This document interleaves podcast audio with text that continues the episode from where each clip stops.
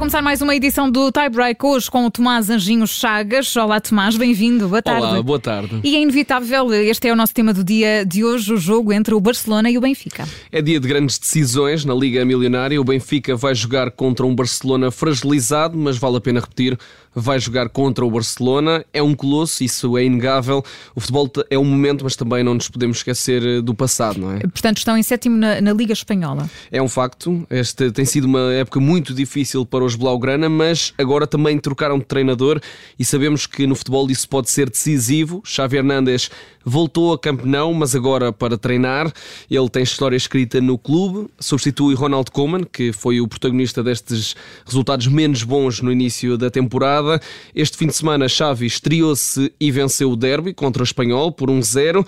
Agora, o Benfica é o segundo adversário, mas é também o primeiro na Liga dos Campeões. E, portanto, os encarnados, eh, Tomás, no fundo, precisam mesmo destes pontos, não é? Neste momento estão atrás do Barcelona. É, têm quatro pontos, os catalães têm seis, mas sendo que este também é o último, o penúltimo jogo da fase de grupos, eh, vale a pena olhar para o futuro próximo. No último encontro, o Benfica recebe o Dinamo de Kiev, o Barcelona visita o poderoso Bayern em Munique.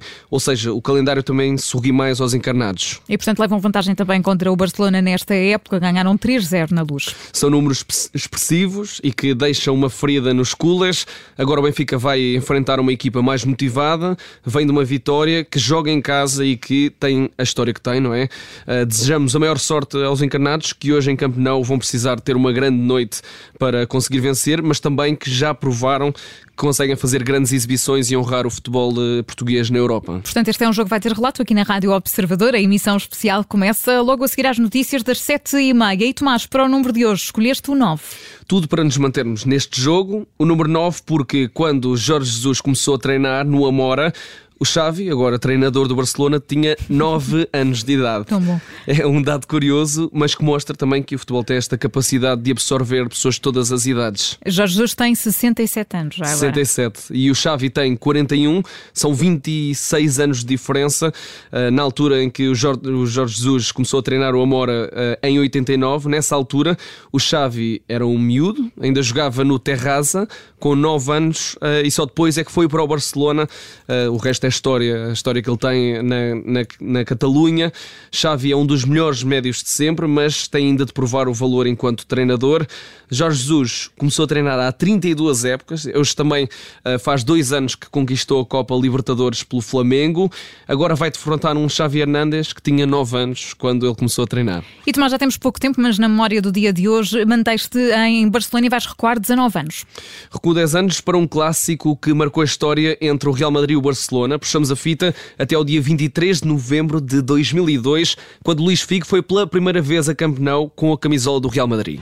Bueno, están, están, los jugadores del Real Madrid se meten al vestuario. Vamos a ver por qué esto, esto es, esto es realmente grave. Los jugadores del Real Madrid se meten ao vestuário, Luís Figo ha dado um balonazo ao balão. Este eh, foi o jogo, nós estamos aqui a ouvir um bocadinho do relato, foi o jogo da, da cabeça de porco, Tomás. Foi, foi esse mesmo. O jogo infernal para Luís Figo. Na época anterior, o jogador português aceitou ir do Barcelona para o Real Madrid, quando o clube merengue bateu os 60 milhões de euros da cláusula de rescisão.